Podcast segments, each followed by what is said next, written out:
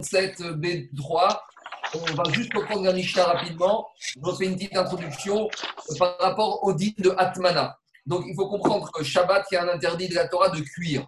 Maintenant, par rapport à cet interdit de cuire, et il y a aussi un interdit de faire de la combustion. Alors, euh, les Chachamim, ils ont mis une barrière. Ils ont dit on ne peut pas permettre de, d'enfouir avant Shabbat ou pendant Shabbat une marmite dans certains matériaux. Pourquoi? Parce que si on veut autoriser d'enfouir dans certains matériaux, on risque un jour de venir en... Ah bah au Hamazaki, on t'attendait et on t'a retrouvé.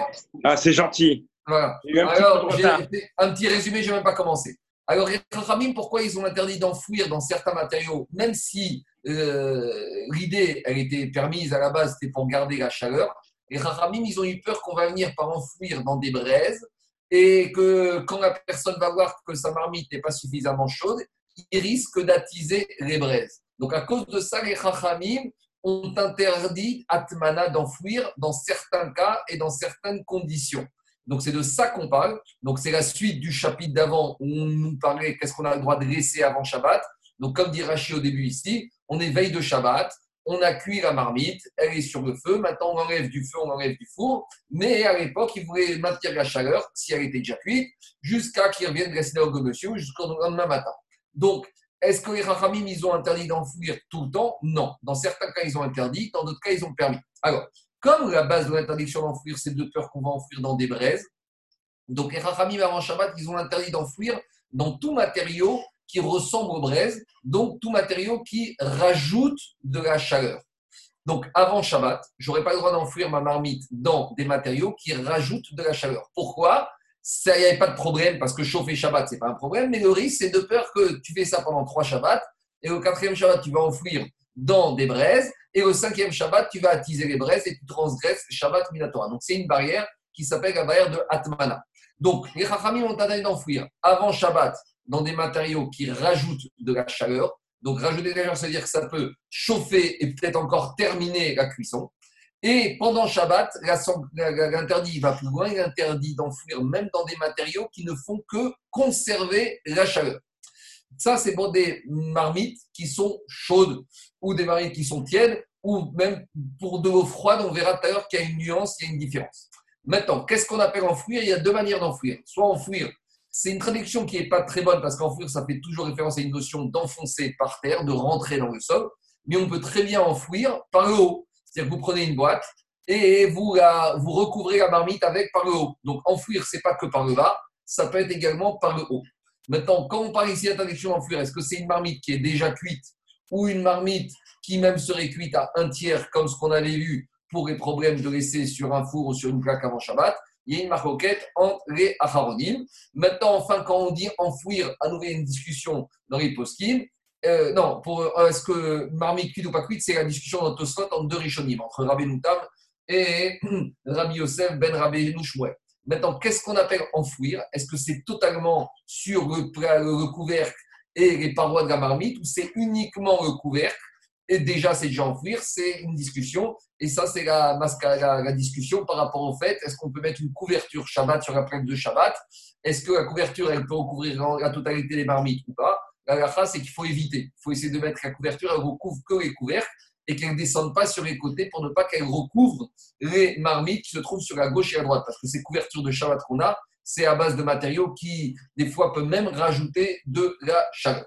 Donc voilà l'introduction. Donc, je reprends la Mishnah rapidement. Une fois qu'on a défini cette interdiction, il faut définir quels sont les matériaux qui rajoutent de la chaleur et quels sont les matériaux qu'il nous faut pour conserver la chaleur. Donc, si on est dans de que conserver la chaleur, on pourra enfouir dedans avant Shabbat. Et si on est pendant Shabbat, tout sera interdit. Alors, demande Gagmara, comme on avait vu dans la Mishnah, comme on a vu dans Maïmadikin, c'est la même logique. Quels sont les matériaux dans lesquels on a le droit d'enfouir et quels sont les matériaux dans lesquels on n'a pas le droit d'enfouir euh, Dit la Mishnah, on n'a pas le droit d'enfouir dans des déchets.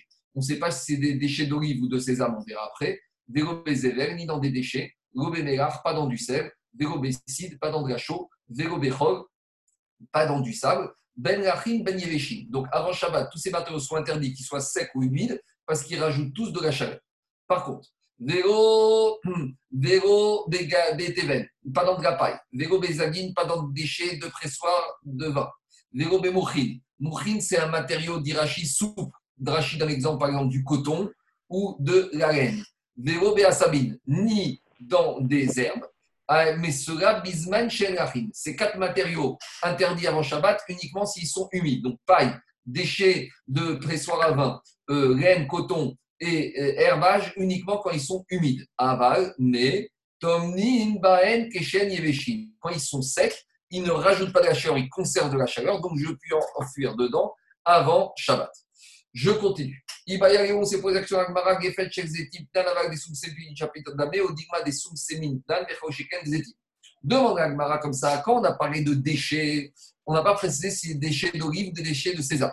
Alors, il y a deux manières de comprendre. Soit la Mishnah parle de déchets de sésame, et a fortiori que déchets d'olive, ce sera interdit parce que les déchets d'olive, ça chauffe toujours plus que les déchets de sésame. Ou peut-être, la Mishnah interdisait que les déchets d'olive, mais les déchets de sésame seront permis. Explique que ça t'émet l'action Gagmara. Il est évident que même les déchets de sésame, ils chauffent et ils rajoutent de la chaleur. Mais la même l'action Gagmara, c'est la suivante. Quand les Chachamim, ils ont interdit d'enfouir dans des déchets qui rajoutent de la chaleur, c'est rajouter de la chaleur de façon importante.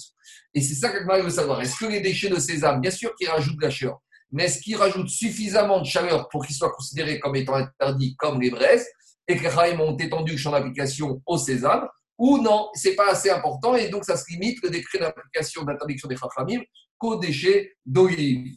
Alors Gagma essaie d'amener une preuve d'une braïta. Qu'est-ce qu'elle dit la braïta? Tashma, de Amar Rabizera Mishum Rabianai. Coupa chez Asur Gefet. Donc là, on a une braïta qui nous parle d'un cas, pas vraiment un cas d'atmana classique. C'est un cas d'atmana bizarre. Pourquoi? Ici, on nous parle d'une marmite qu'on a cuisinée avant Shabbat. Donc avant Shabbat, on enlève du feu, elle est chaude. Maintenant, on veut conserver la chaleur. Qu'est-ce qu'on a fait? Cette marmite, on l'a mis dans une coupa, dans une boîte. Et cette boîte, capitonnée avec du mouchid, par exemple, avec du coton ou avec de la Donc, idéalement, là, il n'y a pas de problème. Puisqu'on est avant Shabbat, on enfouit la marmite dans une boîte qui est capitonnée avec un matériau qui ne rajoute pas de la chaleur, donc qui, juste qui conserve. Ça, c'était permis. Mais le problème, c'est qu'avant Shabbat, cette boîte avec la marmite dedans, il l'a mis sur des déchets d'olive. Donc maintenant, le problème, c'est le suivant. Le fait que cette boîte avec la marmite dedans soit posée sur les déchets d'olive, les déchets d'olive ayant une capacité à rajouter de la chaleur, peut-être que maintenant, c'est vrai que la boîte, elle n'est pas enfouie dans les déchets d'olive, elle est enfouie dans du coton.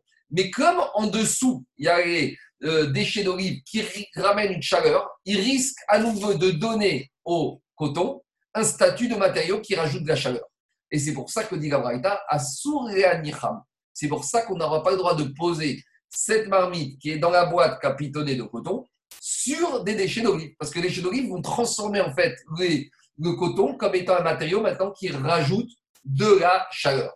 Alors il y a toute une discussion chez les Rishonim. Est-ce que l'interdit, c'est quand la boîte elle est posée directement sur le coton? Est-ce qu'il faut que le fond de la casserole, elle touche le coton? Est-ce qu'il faut que ce soit le fond de la euh, boîte qui touche le coton? Ou même, est-ce même s'il y a un espace entre le bas de la casserole et les déchets d'olive, ce sera déjà interdit. Ça, c'est une discussion dans les richonis. Donc, en tout cas, de là, qu'est-ce qu'on veut ramener comme preuve par rapport à nous? Si de là-bas, tu vois qu'on n'a pas permis de mettre sur des déchets d'olive, ça veut dire que ce qui dérange les chachamim, c'est les déchets d'olive. Et donc, ça voudrait dire que les déchets de sésame ne dérangent pas les chachamim. Répond Agmara, ce n'est pas une preuve. Pourquoi? Léoram et Malach.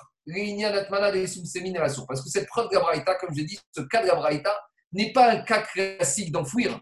Parce que ici, ce n'est pas enfouir. Ici, c'est enfouir dans ce qui est permis et c'est poser au-dessus qui est interdit. Alors, peut-être qu'en matière d'enfouir, même enfouir dans des déchets de sésame, ce sera interdit par les Chachamim. Pour, et ici, c'est quoi la différence? Pourquoi ici on interdit de poser sur des olives et pas sur des déchets de sésame? Parce qu'ici, la, la, conséquence de ce qu'on veut faire, c'est différent. À savoir, des des Ici, qu'est-ce qui se passe? Il a capitonné dans une boîte avec du coton. Tout va bien, tout est permis. Le problème, c'est qu'il va en posant sur des déchets d'olive, il veut que les déchets d'olive vont monter de la chaleur, qui vont accentuer la chaleur qui se trouve dans cette boîte. Et ça, cette capacité de diffuser une chaleur par le haut, même à la limite, comme dit certains, sans contact, ça, c'est quelque chose qui ne peut être fait qu'avec des déchets d'olive, mais avec des déchets de sésame, les déchets de sésame, ils n'ont pas, comme avait dit le Sfatémet, cette capacité de diffuser une chaleur quand c'est pas au contact ou quand c'est pas enfoui dedans. Donc, dit cette braïta, elle est très bien, mais elle ne permet pas de répondre à la question. Parce que cette braïta, elle ne parle pas d'une question d'enfouir, elle parle d'une autre question de diffuser de la chaleur vers le haut. Et donc, on n'a pas de réponse à notre question. Alors, comment on tranche? On tranche comme le Rambam il a tranché, que la Mishnah, quand elle interdit d'enfouir, c'est même dans des déchets de sésame. Maintenant, Tosot, il pose... Marco, je comprends pas juste un truc. Le, coton, le coton là, c'est thermodynamiquement isolé. C'est quoi? Il considère que ça isole de l'extérieur ou pas? Parce que si ça isole pas, ça conserve, ça n'augmente pas la chaleur. C'est-à-dire que tu fais moi, j'ai pas compris. Moi, j'ai pas compris où il était Didier, le coton. Didier, je finis. Didier, je sais que tu es physicien, donc tu dois connaître dix fois plus de notions que moi sur ça, mais je t'explique comme ça. Tu prends ta marmite. Après, quand tu as sur du feu, elle est à 50 degrés. Si tu la mets dans une boîte capitonnée en coton, le coton, au maximum, il va te maintenir à 50 degrés. Mais il ne te la montrera pas plus que ça. Tandis que si tu fais la même action dans un déchet d'olive ou de sésame ou dans du sel ou dans de la chaux, eh ben, tu peux espérer arriver à une température plus importante. C'est bon? D'accord, mais donc, donc quel est l'intérêt de le mettre dans le coton? C'est juste pour conserver la chaleur. Alors, dans ce cas-là, pour... D'accord. Alors, dans ce cas-là, pourquoi le mettre dans le déchet d'olive aussi? C'est pour augmenter la chaleur, le déchet d'olive. Oui, augmenter la chaleur. Donc, ça, tu n'as pas le droit. Parce qu'aujourd'hui, tu mets dans un matériau qui augmente la chaleur, dans ta tête, il n'y a pas de problème. La semaine prochaine, tu enfouis dans un, dans, sur des braises. Et dans trois semaines, comme tes braises ne sont pas assez chaudes et ton plat n'est pas assez chaud, alors tu vas attiser les braises. Tout ça, c'est, on est très loin. Hein. on est deux peurs, deux peurs. Non, je comprends. Je comprends, mais l'idée, c'est que si je les mets dans le coton, c'est pour conserver. Alors après, pourquoi je le mets dans le livre en fait? Je ne comprends pas la démarche de Non, tu les mets dans le coton. Et imaginons. Même... Alors, je t'explique, je te réponds. Le monsieur n'avait pas assez de déchets d'olive pour enfouir dans des déchets d'olive. Par contre, il a... alors qu'est-ce qu'il a fait? Il avait assez de coton, il enfouit dans du coton, mais comme il va avoir un résultat plus plus, il met sur les déchets d'olive qu'il a. Parce qu'enfouir, il faut une grosse quantité. Tandis que mettre des déchets d'olive en dessous, mais avec une petite quantité, tu auras peut-être un résultat différent, mais tu auras quand même une diffusion de chaleur. C'est juste un problème technique ici. Il n'a pas assez de déchets d'olive, donc il met dans du coton qu'il a assez et il met sur les déchets d'olive. Merci Marco. Merci. Dans les déchets d'olive. Marco, non, merci Marco. C'est clair Oh, ok, je comprends la démarche. Je comprends l'idée. Euh, non, moi, j'ai, moi, j'ai pas compris le, scénario parce qu'il y a, il y, a le, il y a la marmite, le coton, la boîte et des déchets d'olive. C'est quoi, le, c'est quoi le montage? Qu'est-ce qu'il fait, le gars? J'ai pas compris ce qu'il Le montage, c'est quoi? Il prend une boîte, d'accord? Une boîte. À l'intérieur, il met du coton dans cette boîte. Il a capitonné dans le coton. D'accord. Maintenant, elle est bien racapitonnée. Il enfonce la, boîte, la marmite dans cette boîte capitonnée de coton. Donc, D'accord. Donc ça, c'est bon, ça conserve, ça augmente. Ça conserve, ça tout va bien. Ça, il avait le droit de faire. Mais maintenant, il veut plus. Il veut que ça chauffe encore plus. Et il met la boîte, boîte sur, sur les d'olive ou, d'après certains, même, pas, même sans contact, juste un peu au-dessus. Et grâce à ça, il veut qu'il y ait plus de chaleur. Alors, même ça, c'est interdit parce que ça revient à offrir dans quelque chose qui rajoute de la chaleur. C'est bon? D'accord. Ouais, c'est bon. Alors, soit il pose une question par rapport à un minag qu'ils avaient à, l'époque, et quelque part, c'est un peu nous aussi ce qu'on a. Parce que soit il dit comme ça, à droite, à gauche. Toson dit a priori, on voit de là qu'on n'a pas le droit de mettre une marmite sur des braises à filouité n'a rien à faire, même si les braises, on les a neutralisées en mettant de la cendre. Pourquoi? Parce que parce que les braises, elles diffusent la chaleur vers le haut, comme des déchets d'olive. Donc, il te dit, de là, on voit qu'on n'a pas le droit, par exemple, de mettre des braises qu'on a neutralisées en mettant de la cendre et de mettre du marmite dessus. Tosot demande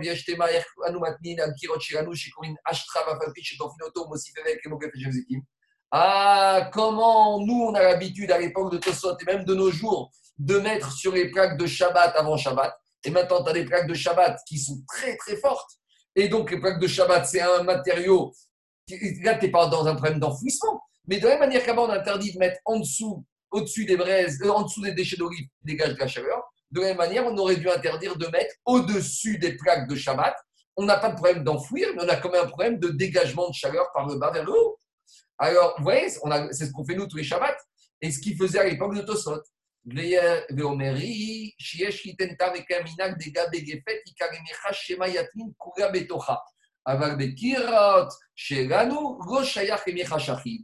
une différence. C'est pourquoi même ils ont interdit de poser au-dessus de déchets d'olive c'est pas le problème de poser au-dessus, parce que même si ça dégage de la chaleur, c'est pas énorme et c'est pas un problème. Le risque, c'est que cette semaine, tu poses au-dessus et la semaine prochaine, tu vas enfouir dans les déchets d'olive. Machine Ken, à l'époque de Tosot et de nos jours, si tu poses au-dessus de la plaque, eh ben, il n'y a pas de risque que la semaine prochaine, tu vas enfouir dans la plaque, parce qu'on ne peut pas enfouir dans la plaque. Donc, à nouveau, le problème ici, ce n'est pas qu'un problème de dégagement de chaleur par le bas, c'est en fait le risque que la semaine prochaine, je vais enfouir dedans. Or, dans les fours de l'époque de Tosfot, dans les plaques de Tosfot et dans nos plaques à nous, il n'y a pas ce risque-là. C'est pour ça qu'on a le droit de poser sur la plaque, même s'il y a une chaleur très forte qui se débarrasse, qui se dégage de la plaque. Est-ce que c'est bon? Est-ce que c'est clair? Donc voilà la question de Tosfot par rapport à une question. Marco, ça voudrait dire qu'en fait, avec le problème des olives, il y aurait presque un double enfouissement, par le bas et par le haut. Parce que euh, sinon, non, non, non, parce qu'il n'y a pas d'enfouissement. Alors, alors si, si, tu, si, bah, si tu mets le coton haut, c'est un, un enfouissement par le haut. Oui. Mais ça, et, et, si tu mets, et si tu mets, d'accord, donc, donc il y aurait un double enfouissement par le bas pour, par rapport aux olives, par le haut par rapport au coton. Oui. Non, mais non, attends, non, mais regarde, Daniel. La marmite, tu l'enfouis dans une boîte, donc tu es enfoui également par le bas. Le, coton se trouve. Donc c'est un double enfouissement. C'est par le haut avec la boîte et par le bas par les. Oui, par les, mais par les... c'est pas un problème d'enfouir. C'est un problème que si tu permets de mettre des déchets d'olive en dessous, alors il y a un risque, c'est que dit que la semaine prochaine, tu vas enfouir directement dans les olives. D'accord, d'accord. Et donc ce sera un enfouissement par le bas simple. Voilà, simple, mais dans un matériau qui rajoute de la chaleur. Et c'est pour ça qu'on a, et Tosfot te dit, oui, mais sur une plaque de Shabbat ou une plaque métallique, tu n'as pas ce risque d'enfouir la semaine prochaine. Donc mais est-ce que, que, le problème de l'enfouissement, ce n'est pas de recouvrir entièrement la marmite? Ça, c'est une autre discussion. C'est ça l'atmana. Mais si tu me dis que c'est juste par le bas, ça ne peut pas s'appeler complètement un enfouissement. Non, avec que des olives. Le risque, c'est que cette semaine, tu fais ça, et la semaine prochaine, tu vas enfouir totalement. Des olives partout, en haut, en bas. Des olives partout, exactement. Une Alors, on peut penser que c'est une double xéra, et on n'aime pas les doubles xéra, mais Farchim dit c'est la même xéra, ça. C'est tout l'ensemble qui est interdit. C'est bon? J'ai fait le parce que vraiment, il est important par rapport à. C'est une vraie question par rapport à nous, ce qu'on fait, ce qu'on permet de faire de nos jours. Je continue. Rabba Vera Bizera et et Gamuta. On a Rabba et qui sont en visite chez l'exilarque et Avda, et ils ont vu un, un employé de maison de l'exilarque, des Anarkuza, des Maya, Apuma, des Kumkema. Alors, c'est quoi? Qu'est-ce qu'ils ont vu faire? Ils ont vu qu'un employé de maison de l'exilarque, est-ce que c'est un juif ou un goy? On verra après. Il s'est permis de mettre une cruche, une carafe d'eau froide, au-dessus d'un kumkum d'eau bouillante. Alors, est-ce que ce kumkum, il était encore sur le four ou retiré du four? C'est pas clair. Le Shulchan il ramène les deux chitotes. Mais on va dire, en tout cas, en bas, le kumkum d'en bas, il est bouillant. Et qu'est-ce qu'il fait euh, l'employé de maison? Il met une carafe d'eau froide, d'eau glacée, au-dessus. Alors, Avda de Anarkuza de Maya, Puma de Kumkema. Nazir Rabat. Donc, Rabat, il observe la scène et il se met en colère. Pourquoi? Parce qu'il euh, lui dit Mais attends, tu as un problème. Tu risques d'arriver à un problème de bichou. Parce qu'avec cette action, l'eau froide qui est en haut risque de, de, se réchauffer. Et si elle monte au-dessus d'une température qui s'appelle Yad sur les où la main se brûle, donc on va dire 50 degrés, tu vas transgresser l'interdiction de faire bichou et Shabbat. Amaré, Rabizera, Rabizera, il lui a dit Mais à la page 51, on va voir une braïta où là-bas on a vu qu'on avait le droit de poser une bouilloire d'eau sur une bouilloire d'eau chaude. Amaré lui a dit ne mélange pas tout. Atam okume kamokim, acha ogude kamorid.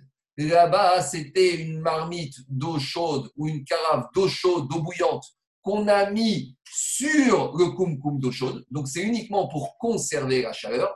Acha ogude kamorid. Alors que ici, en mettant une carafe d'eau froide sur une carafe d'eau chaude, sur un kumkum d'eau bouillante, tu vas créer de la chaleur, tu vas cuire. Et ça, c'est interdit. Alors, Première remarque, pourquoi cette histoire nous est ramenée ici? Normalement, si on parle d'un problème de cuisson, on aurait dû parler de cette histoire dans le chapitre précédent. Alors, parce que ici, comme on a parlé de ces déchets d'olive qui dégagent une chaleur par le haut, ici, on a ramené ce cas où c'est à peu près semblable, où la chaleur, elle dégage du bas vers le haut. Ça, c'est une première façon de voir. Maintenant, Tosfot, il explique le cas de la manière suivante. C'est quoi l'idée que Rabbi Zera, il a dit à Rava, mais on aurait le droit de mettre de l'eau sur le kumkum? Est-ce que Rabbi Zera, il a imaginé, pensé que la braïta qu'il a ramené parlait d'un cas où on mettait de l'eau froide sur de l'eau chaude et on va cuire? C'est sûr que c'est pas possible. Donc Tosfot dit, c'est quoi cette braïta qui ramène? Alors Tosfot dit, cette braïta, elle n'était pas connue par Rabbi Zera. Et Rabbi Zera, il a voulu dire Rabba, mais pourtant, chez nous à la maison, dans, on a l'habitude de mettre de l'eau sur de l'eau froide sur de l'eau chaude. Et qu'est-ce qu'il lui a répondu Rabat Il lui a répondu, c'est vrai d'après la, règle stricte, Minatora, tu peux mettre de l'eau froide au-dessus de l'eau chaude. parce que ce n'est pas une manière de cuire. Si ta seule volonté, c'est quoi? C'est d'atténuer la fraîcheur de l'eau. Théoriquement, on pourrait mettre une carafe d'eau très glacée. Imaginez, vous avez, il y en a en hiver, vous ouvrez le robinet, l'eau est glacée. Et maintenant, cette eau est trop froide. Donc, on veut un peu atténuer sa fraîcheur. Minadine, mais Caradine, on aurait le droit de poser cette carafe d'eau froide sur un concombre d'eau bouillante. Et c'est ça qu'Abraïta parle là-bas. Mais Rabat lui a dit, tu sais, c'est la porte ouverte à beaucoup de choses. Parce que c'est vrai que si dans un premier temps, tu as envie d'atténuer la fraîcheur de cette eau, mais le risque, c'est que tu vas t'oublier.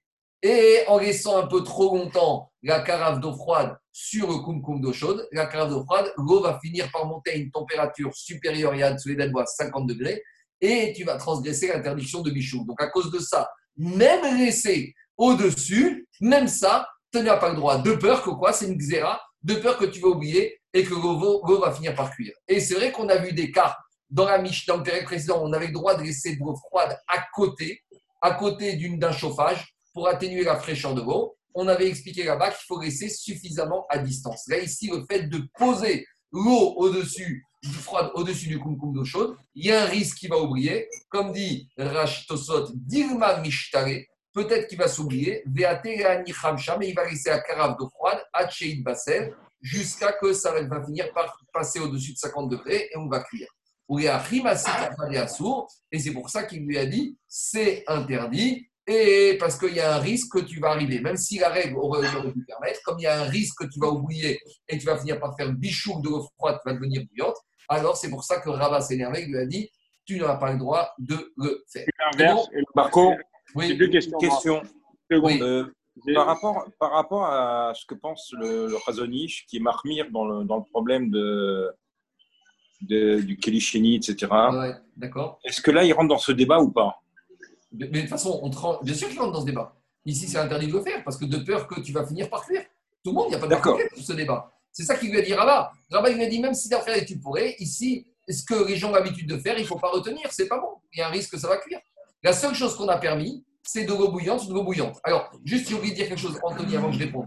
Ici, de ce cas, on a le problème par rapport aux encore les Nord-Africains vous savez, des fois, la femme, elle se lève, le mari, il se lève Shabbat matin, et il regarde la dafina, et il n'y a plus assez d'eau dans la dafina. Et il y a un risque que la dafina, elle va brûler. Donc, on veut rajouter de l'eau. Le problème, c'est que si je prends du, du robinet froid que je mets dans la dafina, alors je vais faire pire l'eau. Donc, je n'ai pas le droit. Donc, qu'est-ce que je peux faire? Alors, alors, il y a une solution qui s'appelle de prendre un petit sac en, avant Shabbat, un petit sac en plastique, vous savez, de cuisson. On met de l'eau dedans avant Shabbat dans la marmite de Dafina. Et comme ça, s'il y a besoin d'eau, on fait un petit trou dans le sac ou on ouvre le sac. Et l'eau qui se trouve déjà dans la marmite de Dafina, donc qui a la même température, se déverse dans la marmite et évite à la Dafina de brûler. Ça, c'est une solution qui est préconisée. Maintenant, Rabbi Shalom Messas, Rabbi Shalom Messas, il a autorisé de quoi?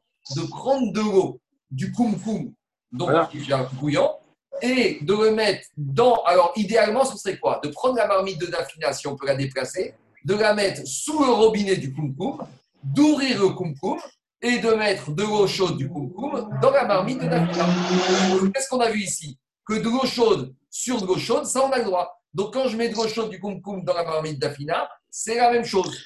Ou, autre solution qu'on pourrait faire, qui autorise Rabbi c'est dans, dans, si on ne peut pas bouger la marmite de Dafina ou qu'elle est trop grande ou qu'elle est attachée, ou je ne sais pas quoi, on prend dans un kéli de l'eau chaude du kumkum, on ouvre le kumkum dans un kéli, sans poser le kéli par terre, on verse directement le kéli avec l'eau du kumkum dans la plaque de Shabbat. Et de cette manière-là, on ne cuit pas l'eau, puisque c'est de l'eau qui est aussi chaude que dans la marmite, donc c'est le même processus, donc il n'y a pas de problème. Voilà. Quelle est la différence entre les deux? Euh, ça, se refroidit. Ça se refroidit quand tu prends la kéli Anthony, Anthony, euh, Zaki, ça peut se refroidir. L'idéal, quand tu mets un sachet d'eau dans la marmite de Dafina, et elle a la même température que la Dafina, que la marmite, puisqu'elle est dedans. Donc c'est l'idéal. Maintenant, il y en a qui aiment, parce que des fois, il n'y a pas assez de place dans la marmite. Il y en a qui n'aiment pas, il y en a qui disent que ça va se péter pendant avec la chaleur, les sacs sont résistants, donc ça va inonder et tu risques de te retrouver avec une soupe. Et la dafina qui est blanche, et euh, comme se passait au Maroc, le guette à la fin de Shabbat parce que la dafina elle est, ratée. Bon, voilà, donc pour éviter Shalom Bayit, on peut trouver d'autres solutions. concernant le bain-marie pour le biberon on verra ça, on va y arriver au bain Parce que là, on est, on est, dans le, on est limite de cette interdiction. Euh, Jérôme, Jean, le euh, euh, Daniel, le bain on va y arriver. Ça marche. Je ne veux pas rentrer dedans, on va y, on, non, non, ok. On aura le cas Et attends, et juste une question. L'inverse, qu'est-ce que, ça marcherait? De l'eau froide dans de l'eau chaude? Alors, il faut voir les post parce que comme on a le principe de Tata Gavar, ce qui est en bas, c'est plus fort que ce qui est en haut, il faudrait voir, et ça dépend aussi des quantités. Mais il faut voir au cas par cas voir, ça dépend des quantités, ça dépend quelle quantité tu vas mettre. Mais en général, si tu mets. C'est quoi le problème Il y, a un phénomène physique qui s'appelle Tataï Gavar, ce qui est en bas l'emporte. Donc, mets un koum d'eau froide avec dessus un koum d'eau chaude. En général, la chaleur, elle monte. Donc, quand la chaleur, elle monte, euh, elle ne pourra pas, la chaleur qui est en haut, descendre et chauffer le koum d'eau froide. C'est le principe de Tata et Gavar. Non, non, c'est l'inverse, l'inverse. J'ai un verre d'eau chaude et je veux refroidir mon café parce qu'il est trop chaud du koum Je mets un peu d'eau dedans. C'est un problème de bichoule. Qu'est-ce qui est bichoule? Ben, Si tu mets de l'eau froide dans ton café qui est bouillant, tu vas cuire, tu vas cuire ton eau froide que tu verses dans de l'eau chaude. Alors qu'est-ce que tu fais? Tu prends une deuxième tasse et tu mets ton café dans une deuxième tasse. Tu fais cliché, cliché, cliché, jusqu'à ce que ton café soit moins chaud. Mais si tu mets de l'eau froide dans ton café qui est bouillant, l'eau chaude elle est en bas, le café est bouillant, Tata et Gavar, il va te cuire les premières gouttes d'eau froide qui vont tomber, elles vont être bichou. Ça, c'est sûr qu'il ne faut pas le faire. C'est bon? Je continue. Demande à Akmara. Gagman nous raconte une deuxième histoire qui s'est passée avec les deux Tanaïm, les deux Amoraïm qui étaient en visite chez Exilar. Après, ils ont vu une deuxième scène pendant le Shabbat. Chazier des paras d'Istoudar à des Kuba. Donc, il y avait un fût avec de l'eau. Et au-dessus de l'eau, ils ont vu l'esclave employé de maison mettre un tissu et au-dessus du tissu, ils ont mis encore une petite rouche. Donc le poids de la rouche sur le tissu a fait que le tissu a fini par se tremper dans la kumkum, dans la carafe d'eau. Et maintenant, qu'est-ce qui se passe? Le tissu, il est imbibé d'eau. Donc, il y avait un tissu qu'on a mis sur un tonneau rempli d'eau. Et dessus, il a mis un tissu. Et dessus, il a mis une petite rouche. Donc, le poids de la rouche, elle a enfoncé le tissu dans l'eau. Et maintenant, qu'est-ce qu'il a fait? L'employé a voulu enlever le tissu au-dessus du tonneau. Et Nazir Rava, il s'est énervé. Amaré Rabizera et Rabazera lui dit Pourquoi encore tu t'énerves? Amaré Ashtachazit. Il a dit Attends, quelques secondes, tu vas voir la catastrophe. Léa sauf Chazier. On a attendu quelques secondes. Et là, l'employé de maison, il arrive. Et il enlève le tissu. Et qu'est-ce qu'il fait avec le tissu? Des caméas serrés. Il les sort. Ah, essoré Shabbat, un tissu, c'est un dérivé de mélabène, de blanchir. Pourquoi? Parce que quand on blanchit, on met le tissu dans de l'eau, dans la lessive, et après on essore. Donc, il lui a dit, voilà, le risque, quand tu mets un tissu au-dessus d'un tonneau, comme sous le poids de la bouche, il est imbibé d'eau. Donc maintenant, et explique Rachid, c'est un tissu qu'on met, un soudard, qu'on met sur la tête. À l'époque, c'était le tarbouche de l'époque. Donc, maintenant, comme il veut remettre son tarbouche sur la tête, ou la femme ou le monsieur, ils vont essorer. Et essorer Shabbat, c'est un Minatora. Alors Amaré lui a dit Maïchena ni Parnuka. Il a dit quelle différence avec le Parnuka Alors Parnuka, c'est un tissu qu'on avait l'habitude de mettre au-dessus du tonneau de vin. Alors, dit, lui a répondu Rabbi Rabba, Rabbi Zera, Maria, Tabo, Kapidigave, Acha Kapidigave. Ne mélange pas tout. Le Parnuka, c'est un tissu, il s'en fout. Il est destiné toujours à recouvrir le tonneau de vin. Donc, même s'il est imbibé de vin ou d'eau, il ne va pas essorer. Alors que ici, c'est son tarbouche ou c'est le foulard de la femme. Et la femme, elle, veut remettre son foulard, ou le monsieur veut remettre son tarbouche sur la tête. Et donc, il est macpide. Et s'il est macpide, alors il y aura un problème de srita. Et c'est pour ça qu'il y a un problème de srita d'essorer, donc un dérivé de blanchir. C'est pour ça qu'il s'est énervé par rapport à ce qu'il a fait ce, cet employé de maison chez Exila. Alors, il y en a qui, Tosot ici, remarquent est-ce qu'il n'y aurait pas un problème de OL Quand je mets un tissu sur un tonneau, est-ce qu'il n'y a pas un problème de OL Alors de faire une tente Alors il répond Tosfot ici on parle d'un petit kéli, c'est un petit ustensile, donc il n'y a pas de problème de OL. Maintenant, ici, demande le Sfatémet. Pourquoi Rava, il a attendu que l'employé de maison, il va faire la boulette d'essorer Normalement, il aurait dû arrêter l'employé de maison avant qu'il sort. Rava, il a dit à Zera, tu te demandes pourquoi je m'énerve? Attends, tu vois ce qui va se passer. Donc, ils ont attendu. Et quand il a essoré l'employé de maison, Rabat, il a dit à Zera, tu comprends. Mais Rabat, il aurait dû intervenir, il aurait dû empêcher l'employé de maison de transgresser Shabbat. Et pourquoi Rabat n'est pas intervenu pour empêcher l'employé de maison de transgresser Shabbat? Il y a trois réponses. Première réponse, c'est qu'en fait, si c'était un esclave qui était goy, donc si un esclave qui est goy, je suis pas, le gars, il fait ce qu'il veut. le gars, il n'a pas le droit de faire quelque chose que je lui demande de faire, mais le gars, il fait ce qu'il veut. Par exemple, j'ai pas le droit de dire à un goy de m'ouvrir l'eau chaude de Shabbat, mais si le goy, quand il fait la vaisselle, il veut ouvrir l'eau chaude, c'est son problème. Donc, de la manière ici, euh, moi, je ne lui ai pas demandé des souris chiffon, euh, donc il fait ce qu'il veut. Deuxième réponse que donne Sfatemet, le Even, il n'avait pas encore essoré. Il allait commencer à essorer. C'est lorsqu'il a vu qu'il avait commencé à essorer, là, Rabat, il a arrêté et il a dit à Rabizera, tu vois la catastrophe. Donc, il il lui a montré que juste avant que la catastrophe arrive, il a arrêté, mais il a attendu pour lui montrer qu'il risquait d'essorer. Voilà pourquoi il il s'est énervé contre cet employé de maison. C'est clair ou il y a d'autres questions? C'est bon? Je continue. Après, on avait vu dans la Mishnah Vélo Beteven, on a dit qu'on n'a pas le droit d'enfouir dans, euh, dans, dans, de la paille et ni dans du mourine, dans du coton ou de la laine quand ils sont humides. Mais on a dit que quand le coton et la laine sont secs, on peut enfouir avant Shabbat car ça ne rajoute pas de la chaleur, ça conserve la chaleur. Alors maintenant, elle va mélanger les problèmes de Moukse et le problème de Atmana. Très bien. Maintenant, ce monsieur avant Shabbat, il enfouit sa marmite dans du coton. Maintenant, Shabbat matin, il a mangé sa marmite. Maintenant, il y a le coton. Est-ce qu'il a le droit maintenant de déplacer le coton? Donc, pour expliquer la question de l'Agmara, il faut dire que le coton, c'est un, comme dit Rachid et comme disait Farchim, c'est un, matériel avec lequel on fabrique quelque chose. Et donc, l'artisan, pour lui, ça a une valeur économique importante. Et donc, comme c'est une valeur économique importante qu'il ne peut pas fabriquer pendant Shabbat, donc ça devient Moukse Mechamat Chesronkis. Ça devient Moukse à cause d'un problème économique, quelque chose qui a une valeur économique importante. On, écarte l'idée de l'utiliser pendant Shabbat.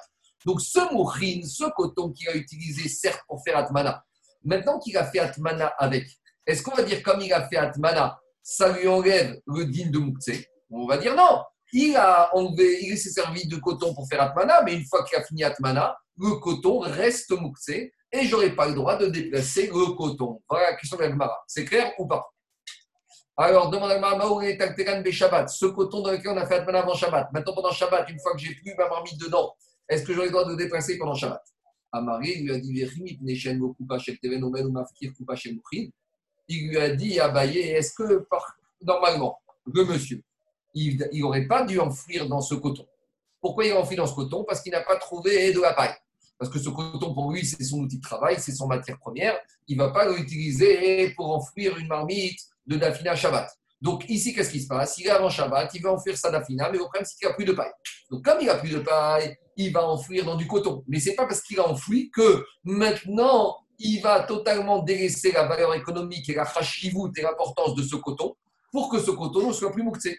Donc, Abaye lui a dit, c'est pas une raison. C'est, il fait Atmana, mais quand il finit Atmana, ça reste mouxé. Il n'a pas du tout émis l'idée maintenant de manipuler ce coton pendant Shabbat. C'est uniquement un pis euh, il n'y avait pas d'autre solution, il était bloqué. Mais c'est parce qu'il a fait ça que ça rêve d'interdit du mouxé sur ce coton. Alors, Réma Messayare, peut-être qu'on euh, va trouver une braïta qui va appuyer et confirmer les dires de Abaye. Qu'est-ce qu'elle dit cette braïta comme une de Semer, on a le droit d'enfouir dans du guisé de Semer, type et de Semer, les choses chez Agaman, c'est trois catégories de laine différentes. En tout cas, dans les qu'on dit qu'on peut faire Atmana parce que ça ne rajoute pas de la chaleur avant Shabbat dans ces trois catégories de laine. Ou Bemochin, et on peut faire aussi Atmana dans du coton. Maintenant, dit Agmara, VN, Metalterinotan.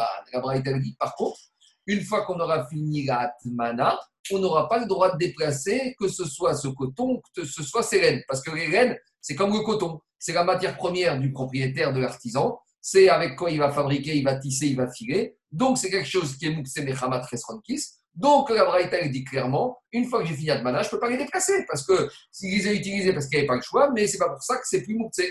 Donc, a priori, cette Braïta est une preuve en faveur d'Abaye. Diragmara Imishuma Goyeria. Cette Braïta n'est pas une preuve pour Abaye. Pourquoi?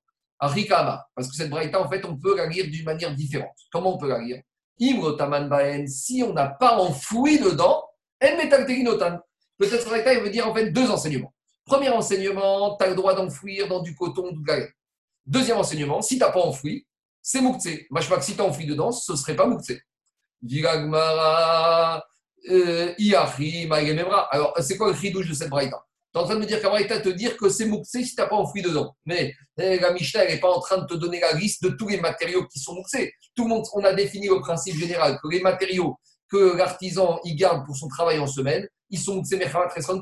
Alors, on ne va pas citer le métal pour le forgeron, on ne va pas citer l'or pour le bijoutier, on ne va pas citer la laine pour le tailleur, et on ne va pas citer, je euh, je sais pas moi, le rouget pour le poissonnier. Donc, on est un principe, on n'a pas besoin de nous enseigner ça. Donc, quel est le Braïta?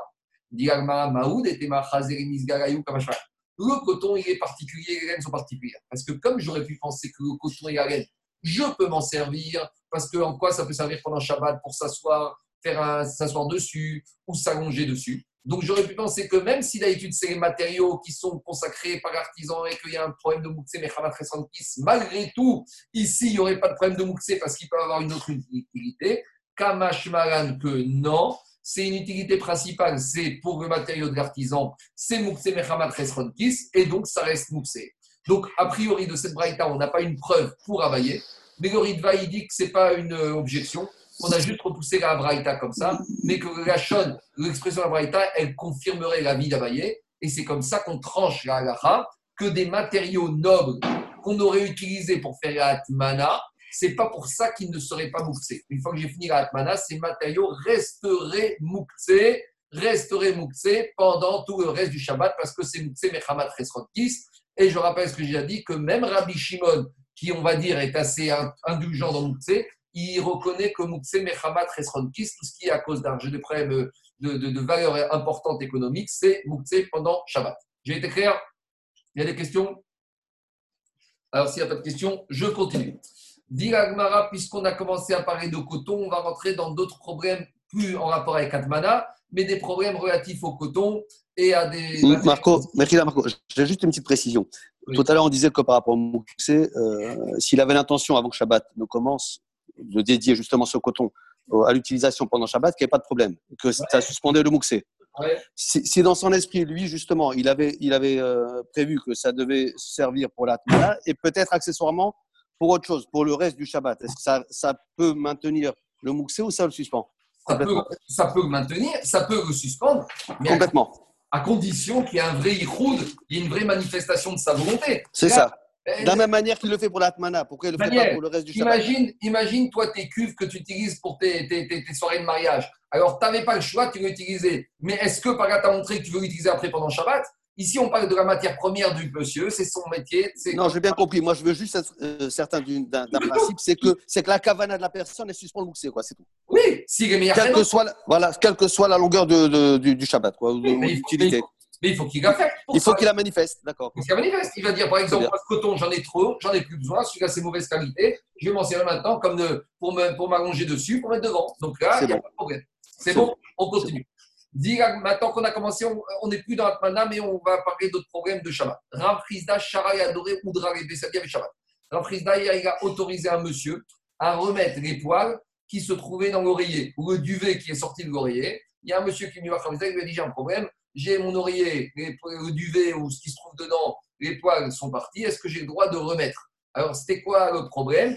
Est-ce qu'il n'y a pas un problème de makébépatiche, terminer un travail ou terminer un objet?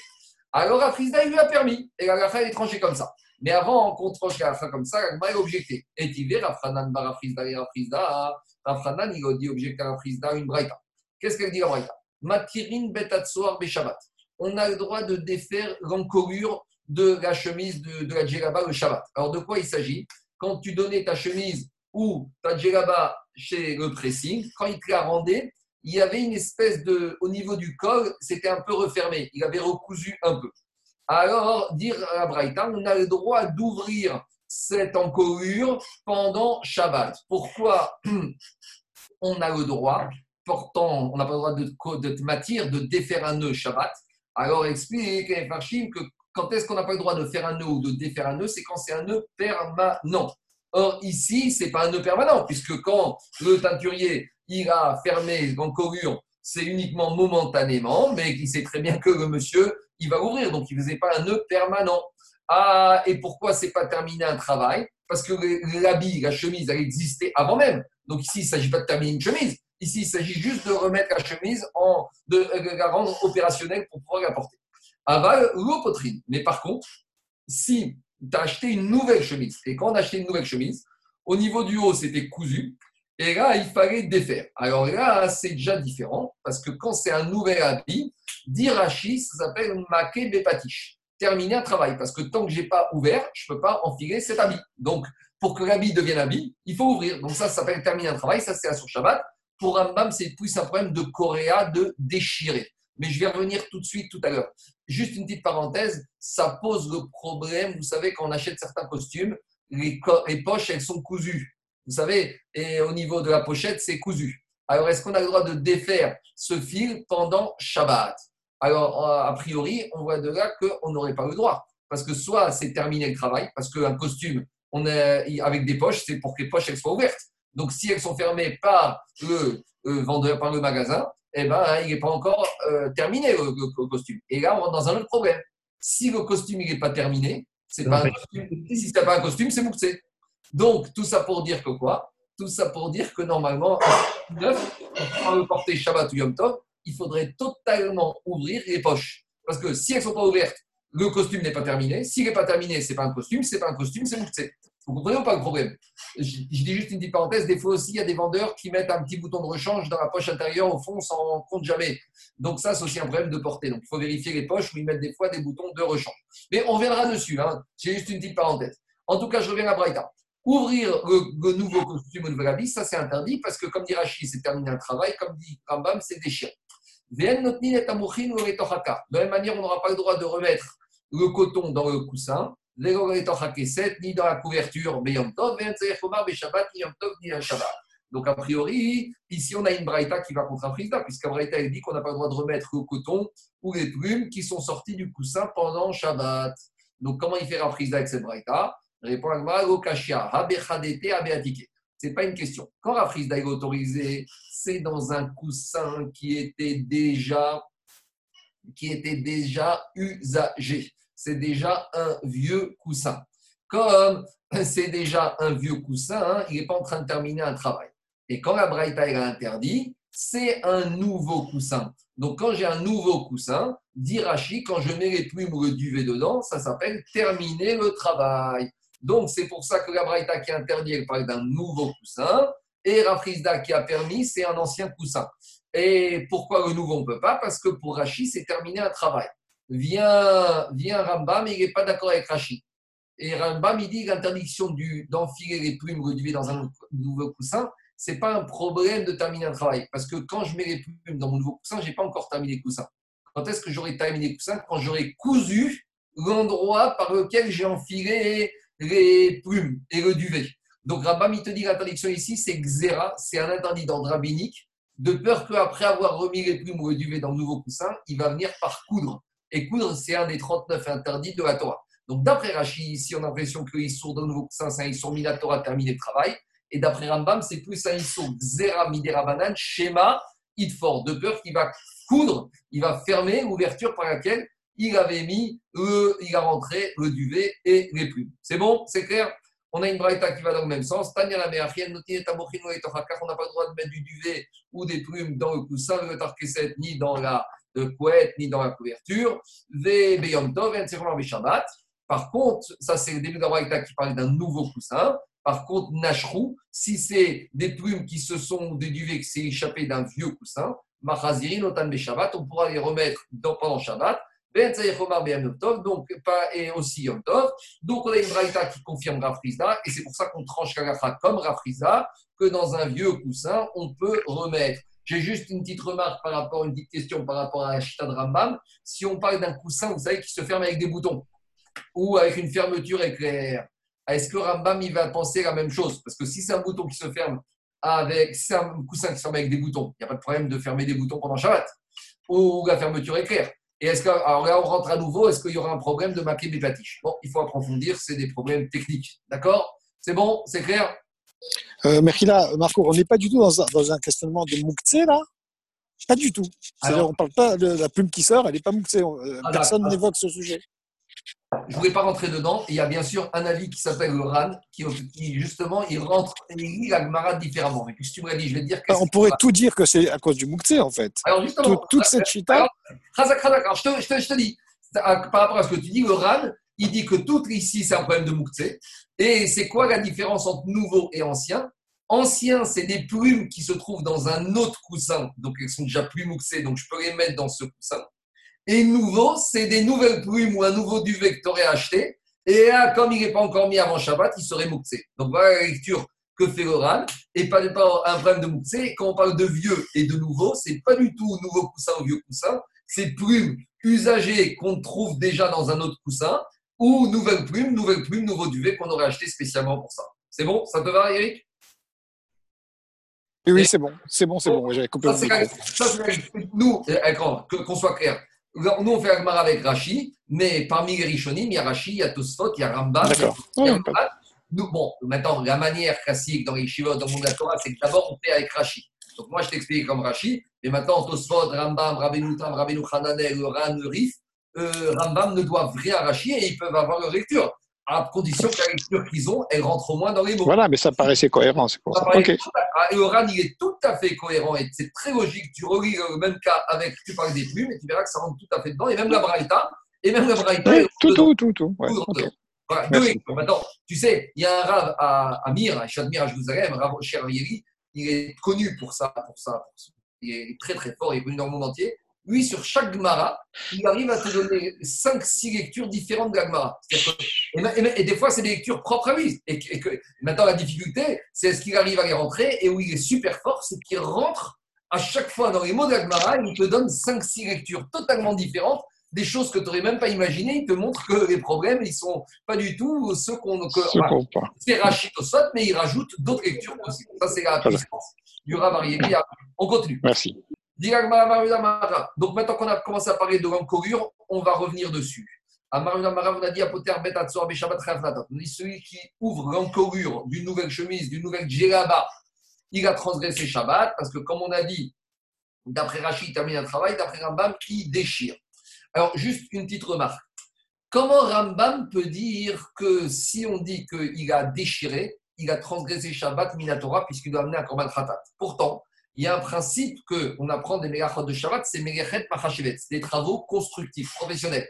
Détruire, mais quelqu'un, ça ne s'appelle pas une transgression de Shabbat Minatora. La seule chose qu'on accepte, c'est quand par exemple tu déchires Korea, Almena, Tritfor, en vue de recoudre.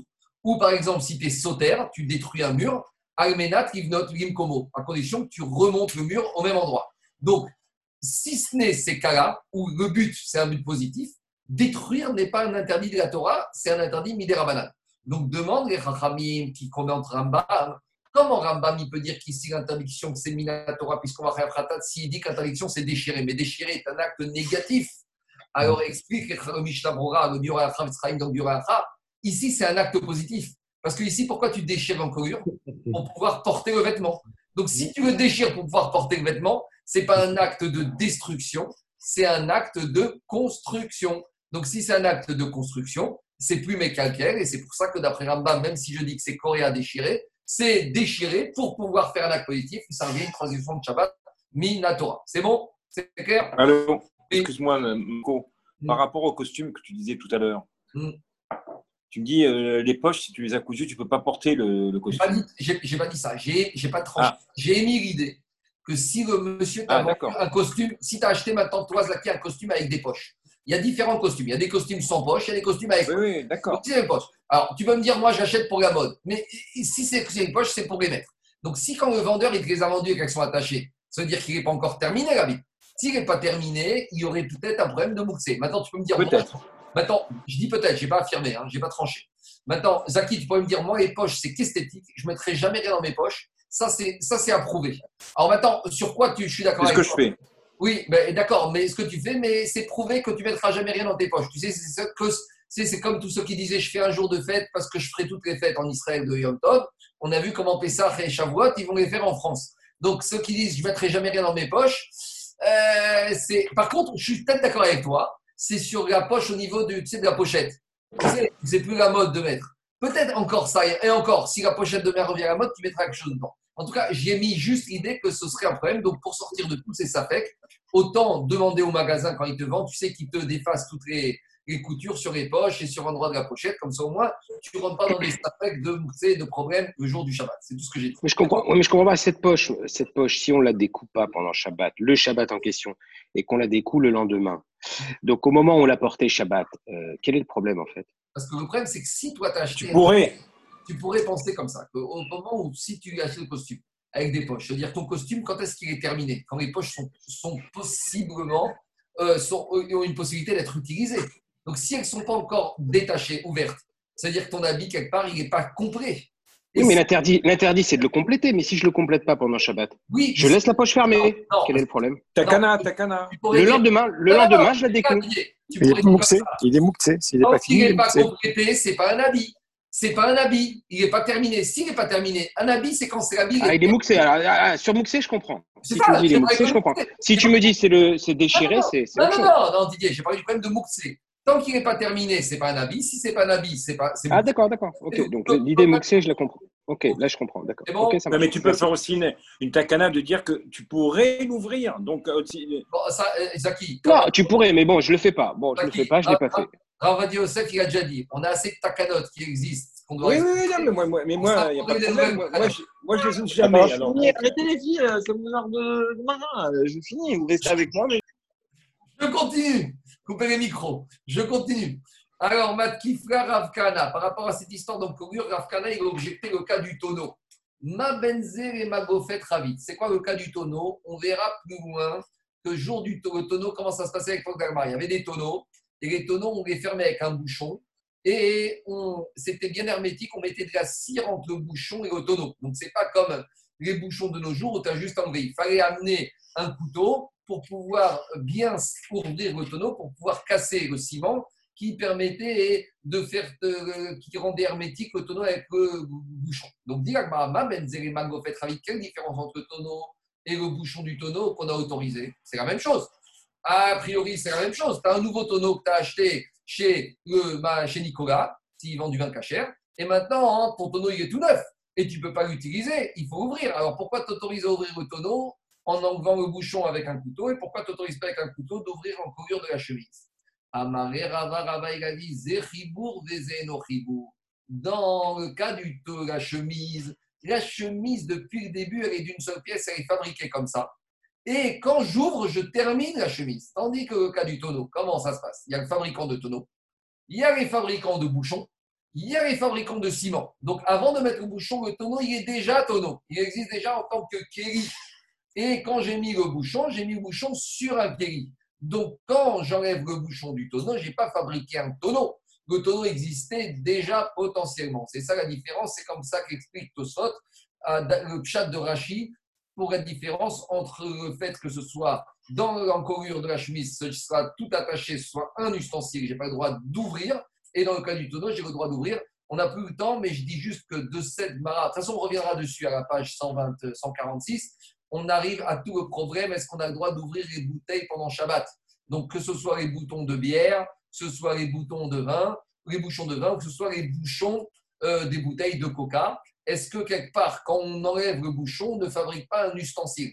Donc, il y en a qui voulaient dire que quand j'ouvre le bouchon de ma bouteille de coca, et bien maintenant, j'ai un bouchon qui devient, j'ai fabriqué un ustensile. Parce qu'avant, mon bouchon qui fermait la bouteille n'était pas disponible, n'était pas utilisable. Et maintenant, j'ai un bouchon qui est utilisable les poskim me disent on voit de là que c'est pas retenu l'idée parce que tu vois que le bouchon, avant d'être bouchon, il était lui-même un ustensile. Et c'est la machine qui a embouteillé, qui a mis le bouchon sur la bouteille.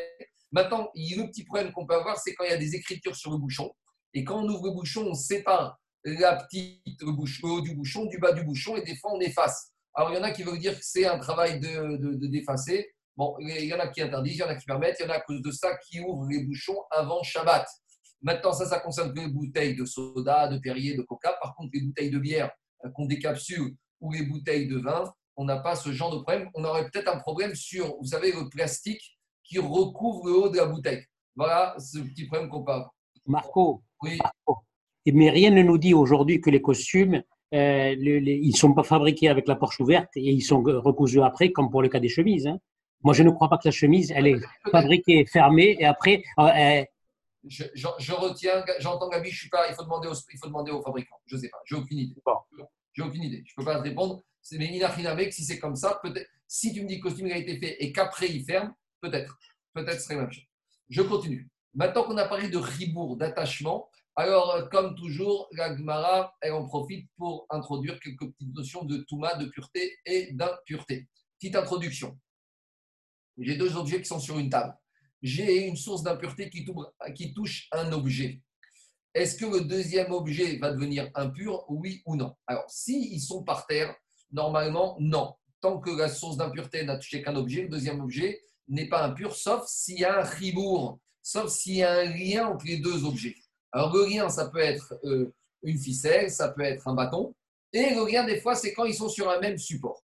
Alors, par rapport à ça, on va nous parler ici de notion de lien qui pourrait permettre, de façon négative, que si un objet a été contaminé par une source d'impureté, l'autre objet, même s'il n'a pas été contaminé, même s'il n'a pas été en contact direct avec la source d'impureté, mais comme il y a un ribourg, il y a un lien entre les deux, le lien fera que le deuxième objet sera aussi contaminé, même s'il n'a pas été en contact direct avec la source d'impureté.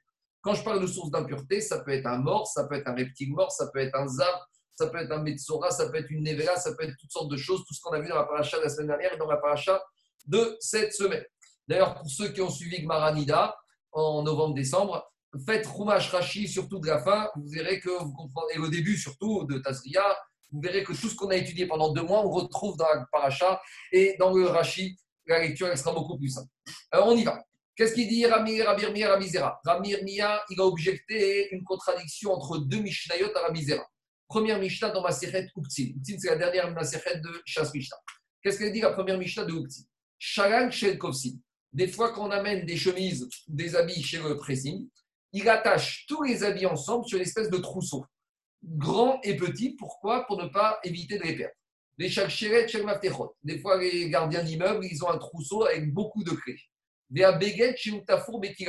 Des fois, hein, les fabricants de tissus, pour ne pas que deux tissus se perdent, on a deux tissus de laine, ils les cousent momentanément avec un fil de lin.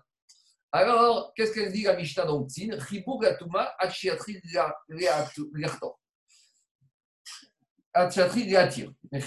Alors, ce collier, ce trousseau, fera que tous les éléments qui sont sur le trousseau, que ce soit les habits ou les clés, ou le fil qu'on a cousu les deux étoffes de laine, fera que ça crée un lien. Donc, si la source d'impureté a touché une clé, toutes les clés seront impures.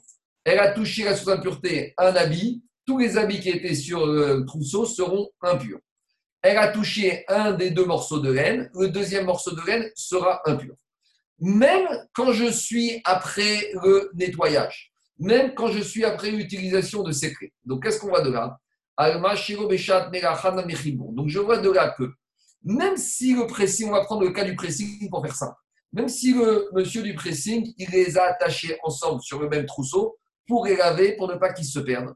Et une fois qu'il a fini de laver, ils sont encore sur le trousseau. Mais une fois qu'il a fini de laver, il n'a plus l'intérêt du trousseau. Donc on aurait pu penser que quand est-ce que Trousseau joue son rôle fédérateur de mettre tout en commun, c'est tant que j'ai besoin de ce trousseau. Mais quand j'ai plus besoin du trousseau, puisque maintenant le travail est fini, j'aurais dit maintenant que le trousseau ne fait plus, fédère plus, n'unifie plus tous les habits ensemble.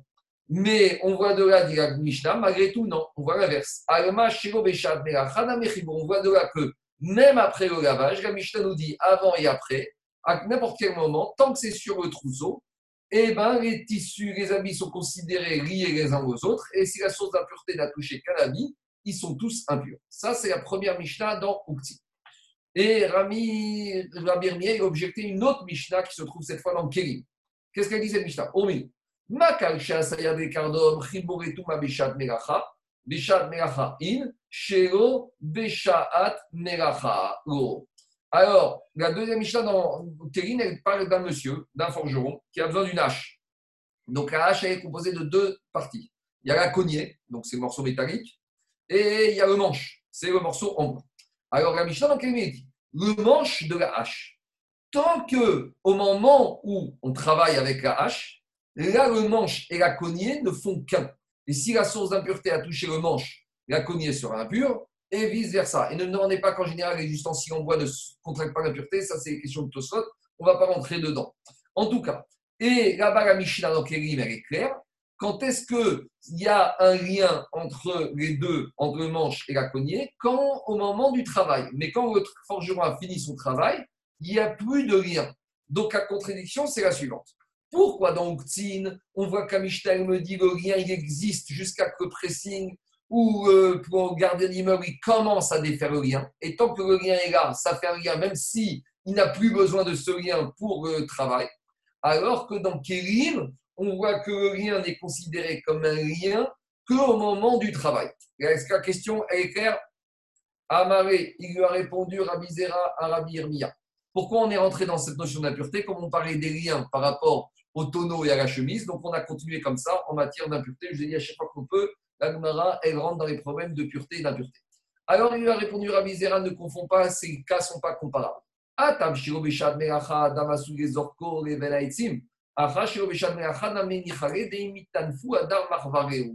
Il lui a répondu les cas ne sont pas les mêmes. Pourquoi? Parce que là-bas, quand, quand il s'agit du forgeron, une fois qu'il a fini de couper son bois, il va jeter la le manche parmi les bouts de bois. Et quand il aura besoin d'un nouveau manche, il reprendra un bout de bois. Donc, il n'est pas attaché à cette chose-là.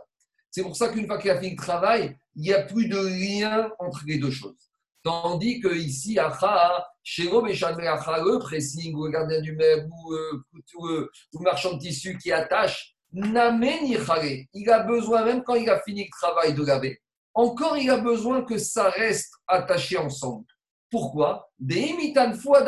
Par exemple, dans le cas du pressing, si maintenant, après qu'il ait fini de laver, tant qu'il n'a pas encore commencé à détacher le trousseau sur lequel étaient attachés les différents habits, il peut encore avoir besoin que ce soit ensemble. Pourquoi? Imaginons qu'il découvre à nouveau qu'il reste des tâches, il va devoir faire un deuxième nettoyage. Donc, il est encore intéressé par cela.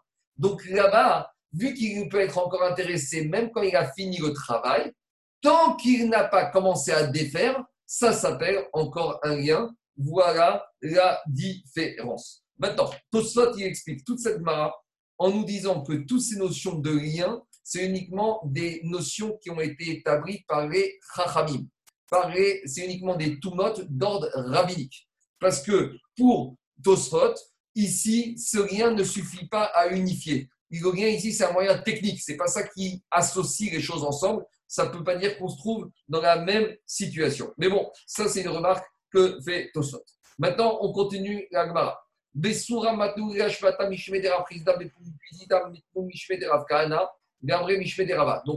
a dit que l'enseignement suivant a été dit par Afrizda. À Pumpedita, on a dit que l'enseignement a été dit soit par Afkana, par Rava. Quel est cet enseignement? Mantana Hamilta de Amour Rabanan Kora Mechubargo Areo Kamo.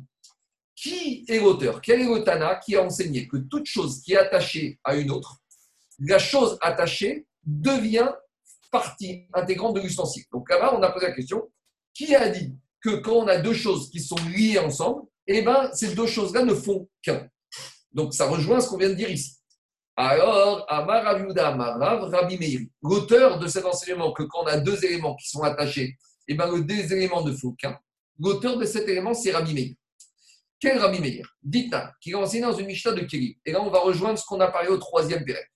Parce que Rabbi Meir, il a dit dans une Mishnah de Kéli Bet apach, bet ou bet shebakira. Alors, on a le kira, le fameux four qu'on a parlé dans le troisième chapitre.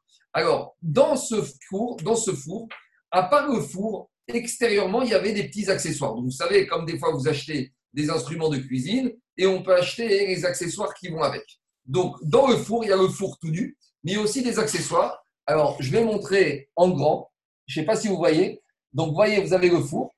Et au-dessus, vous avez les marmites. Et à gauche et au milieu à droite, vous avez les petits accessoires qu'on mettait dessus. Alors, les accessoires, il y a les accessoires pour mettre la mèche, il y a les accessoires pour mettre les huiles, et il y a les accessoires pour mettre les épices. Vous savez, c'est comme quand vous achetez les cuisines, sur le plan de travail, il y a les petits accessoires, les tablettes pour ranger les différents éléments pour la cuisine.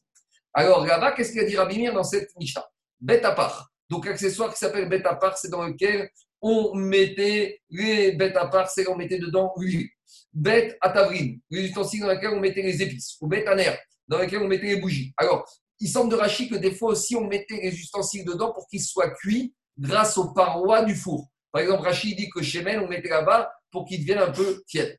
En tout cas, ces ustensiles-là, qu'est-ce qu'il a dit Rabbi Meir? Divrei Rabbi. Ils, deviennent impurs à cause du contact, mais ils ne deviennent pas impurs dans l'air. De quoi il s'agit? J'explique. Petite introduction, c'est la paracha de la semaine dernière. D'habitude, tous les ustensiles en métaux et en, bois ou en ce que vous voulez, ils deviennent impurs au contact d'une source d'impureté.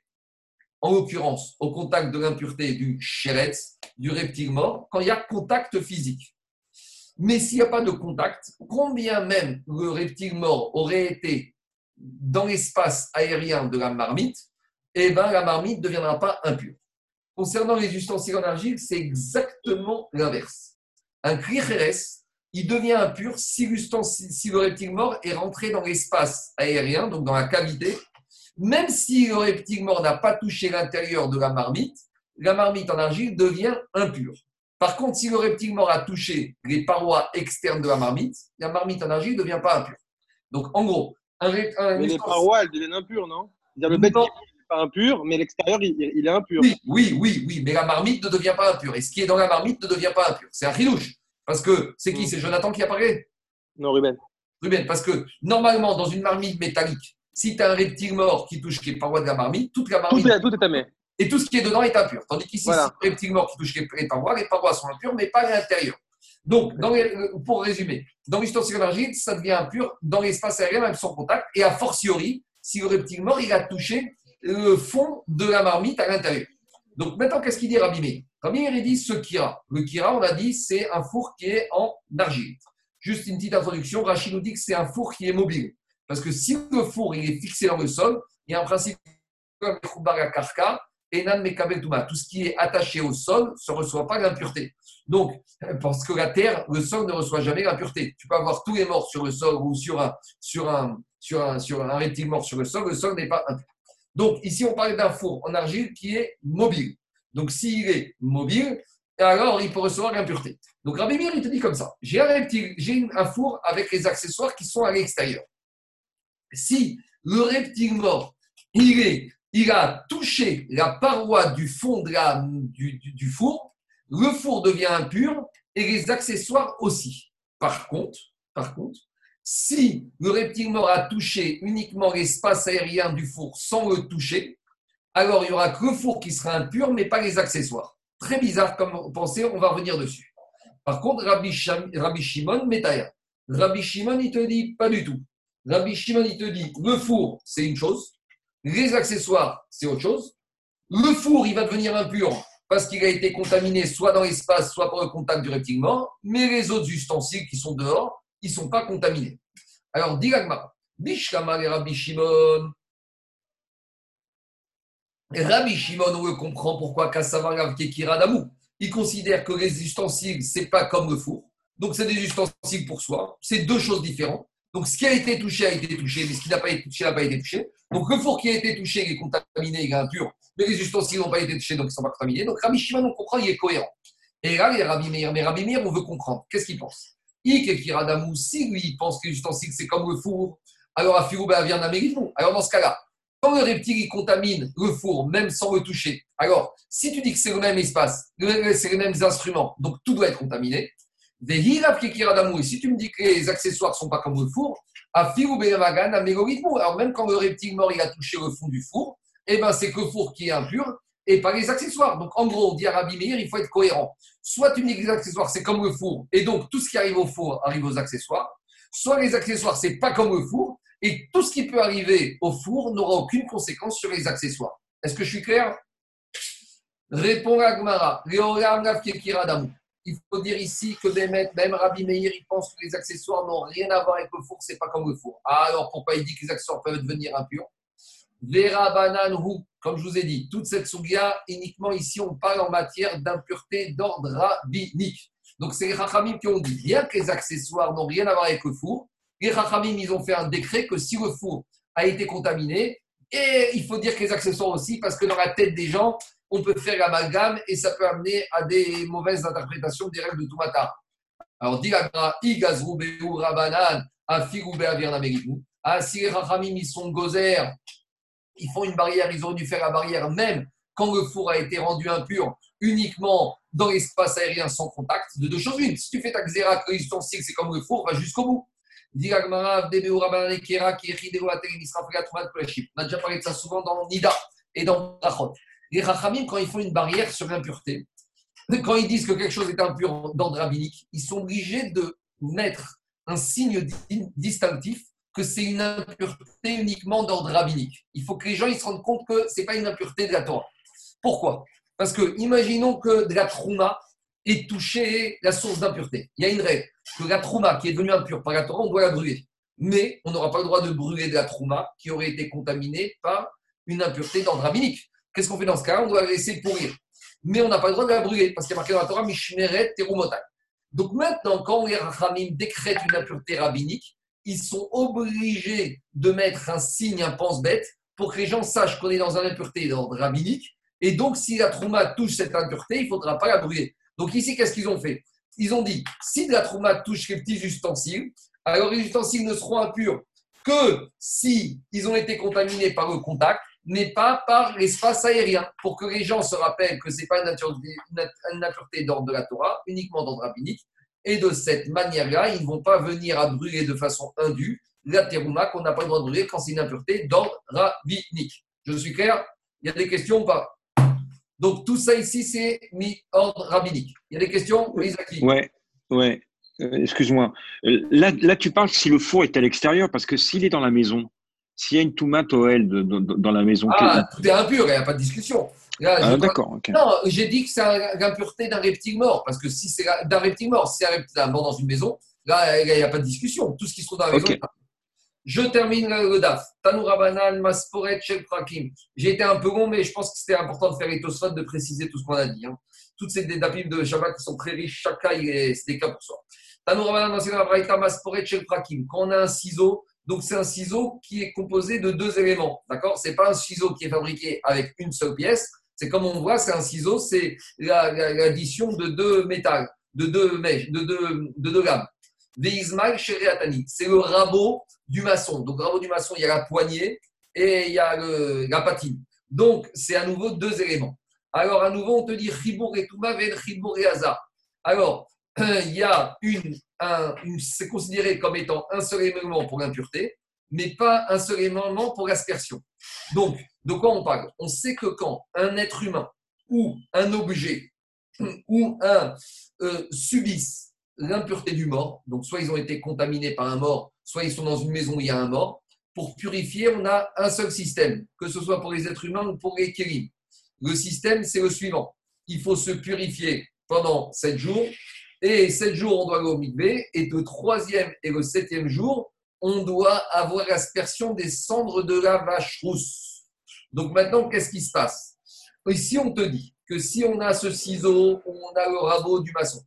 Si ils étaient dans une maison d'un mort, alors maintenant, ou si par exemple il y a un mort qui est mort et en mourant, quand il est mort, il a touché qu'une des deux lames du ciseau. Alors si l'autre est attaché, la deuxième lame devient impure. De la manière, si le mort il n'a touché que la patine, il n'a pas touché le manche du rabot, alors même la patine devient impure. Par contre, quand on va les purifier, je ne vais pas dire je vais faire l'aspersion des cendres que sur une partie du ciseau, ou je vais faire l'aspersion que sur une partie du rabot. Sur le rabot, pour l'aspersion, il faudra faire l'aspersion sur les deux éléments du ciseau et sur les deux éléments du rabot. Alors demande la Gemara Manafchar, c'est pas cohérent. De deux choses l'une, soit tu considères que c'est le même élément, et si c'est le même ustensile, quand par exemple j'asperge des cendres de la vache rousse à l'ustensile, je ne vais pas asperger tout l'ustensile, il suffit que j'asperge un côté de l'ustensile pour que tout l'ustensile soit aspergé, considéré comme purifié. Donc ici, si tu me dis que pour contracter l'impureté, c'est un seul élément, pour subir l'aspersion, ça devrait être le même élément. Alors, pour l'impureté, tu me dis que c'est un élément, et pour l'aspersion, c'est deux éléments. Ça ne tient pas la route. Amar Ravad Vartora, il te dit Minatora, c'était comment? Au moment où tu fais le travail, au moment où ils sont utilisés pour le travail, ben ben c'est attaché, que ce soit pour impureté, pour aspersion. Quand ils ne sont plus utilisés pour le travail, donc quand le ciseau est à l'arrêt, au repos, le rabot est au repos, est au repos, le ciseau c'est deux morceaux et le rabot c'est deux morceaux et que ce soit pour l'aspersion, et le et Donc, Minatora, ça dépend. Quand c'est utilisé pendant le travail, c'est un élément. Quand c'est pas le travail, c'est deux éléments, que ce soit pour l'impureté et l'aspersion. Mais les Chachamim, ils ont fait une barrière. Les gazrou, Rabanan, Altuma, Shiro, Beshat, Melacha, Mishum, Tuma, Shebeshat, Melacha, Biaraza, Shebeshat, Melacha, Mishmuza, Shebeshat, Melacha. Les Chachamim, ils ont fait une barrière pour l'impureté. Ils ont dit que c'était impur, quand, même quand c'est au repos, à cause de l'impureté, quand c'est en, en sur l'aspersion, ils ont fait une, barrière. Ils ont exigé l'aspersion même quand c'est au repos, parce que Minatora, quand c'est au travail, je dois asperger les deux. Donc en gros, ils ont fait une khumra pour compter l'impureté. C'est toujours le même élément, que ce soit en, employé au travail ou au repos. Et quand il s'agit de sortir, de purifier, c'est une khumra, c'est qu'il faudra asperger les deux, qu'on soit pendant le travail ou même hors du travail. En gros, juste pour résumer, parce que c'est un peu long, on a vu trois niveaux d'ustensiles différents. Il y a les ustensiles qui servent quand ils sont mis ensemble comme les ciseaux. C'est des parties d'ustensiles pour eux-mêmes, de, lames, qui servent par elles-mêmes, mais qu'on additionne pour fabriquer un ustensile. Il y a les ustensiles qui n'ont rien à voir les uns avec les autres. Par exemple, c'est le trousseau dans lequel on met les différents habits. Et enfin, il y a les ustensiles que vraiment de façon éphémère, comme le manche avec la hache. Et chacun, il a des dynimes différents parce que chacun, il a des utilisations différentes de différents éléments. On n'a pas trop le temps d'entrer dedans, mais c'est ça un peu pour expliquer les différentes règles de Touma et Tahara qu'on a vues durant, avec, que ce soit avec les colliers, de, les, trousseaux de clés. Après, on a vu par rapport à la hache avec le manche. Et après, on a vu par rapport aux ciseaux et au rabot. Voilà. S'il y a des questions, je veux bien répondre. Sinon, on se retrouve demain. Donc, comme la semaine dernière, demain, je ferai deux fois une heure. Je ferai la page de vendredi, même peut-être pendant une heure, et la page de Shabbat qu'on mettra sur le site tout de suite après. Comme ça, ceux qui ne pourront pas assister ou qui veulent préparer ou qui veulent faire écouter après, ils pourront. Donc, demain, on fera de midi à une heure euh, la première page 49 et de 1h à 2h la deuxième page. Voilà. Il y a des questions?